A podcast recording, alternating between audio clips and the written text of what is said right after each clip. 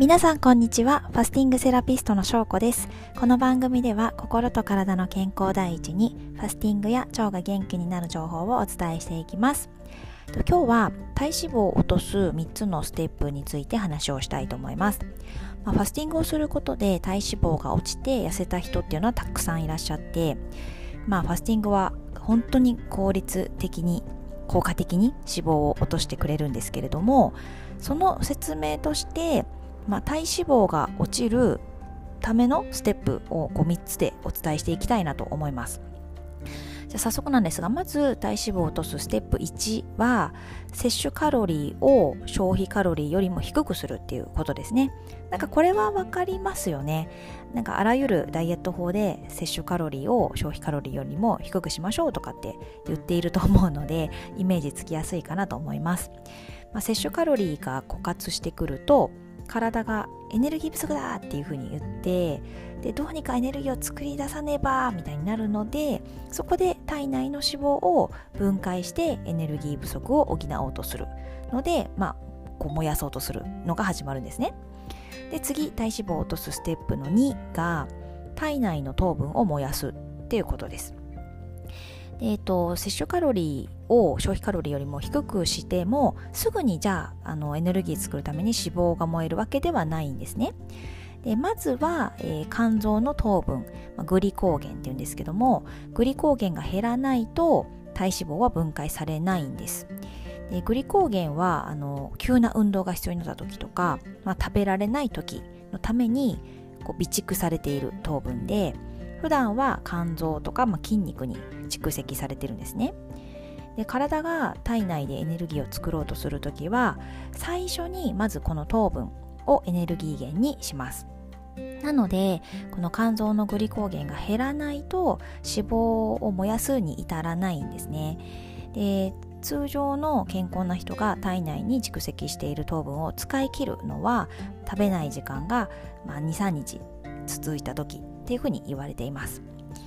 なので3日間ファスティングだと最初2日間は準備食とかで普段よりも摂取カロリーかなり減るのでそこも踏まえると断食入ってま2日目ぐらいから脂肪燃焼が始まるかなっていうイメージでいます。はいそして、えーと、ステップ33つ目なんですけども自律神経を刺激するっていうことですね。でグリコーゲンが減ったっていう情報は自律神経を通じて脳に送られるんですね。でその情報をもとに脂肪が分解されます。なので自律神経が整ってないと脂肪が分解されにくいんですね。で、えっと、ファスティングは腸内環境を整えるじゃないですか。で腸は自律神経と相互に連携をとっているので腸が整うことで自律神経のバランスも整いやすくなります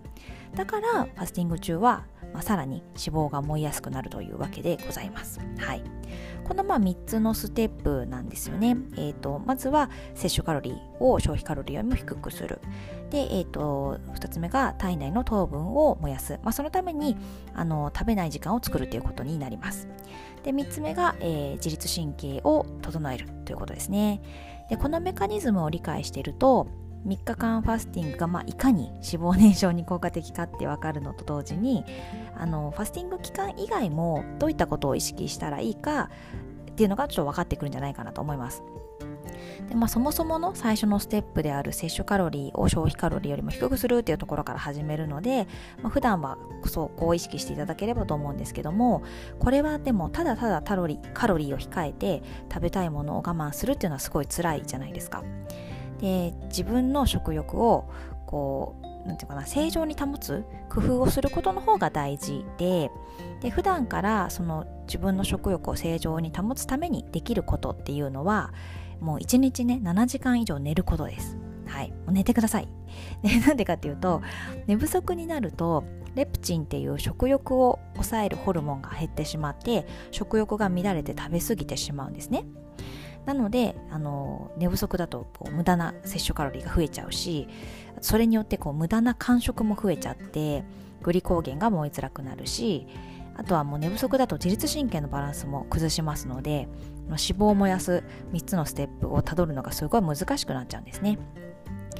なので、えーと、睡眠の質、うん、あの睡眠の質って腸内環境を改善するっていう研究結果があるっていう話も以前したんですけどもとにかくですねダイエットしたい人はまずあの普段からよく寝るようにっていうのをしていただけると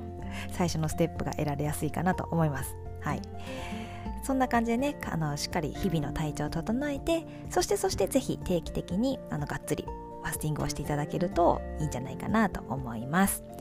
ということで今日は体脂肪を落とす3つのステップについてお話をさせていただきました。今日も最後まで聞いていただいてありがとうございます。また次回も聞いてもらえたら嬉しいです。ではでは失礼します。